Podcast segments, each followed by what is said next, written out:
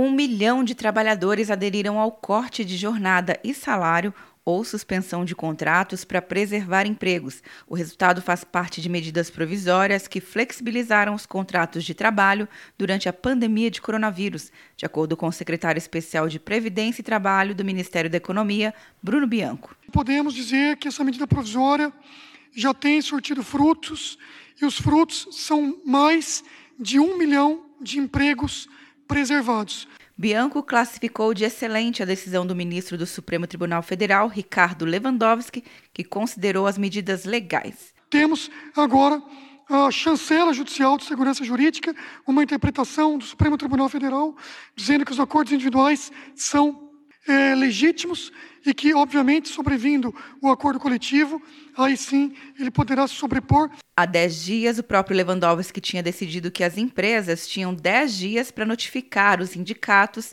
da intenção de suspender contratos e de promover cortes salariais.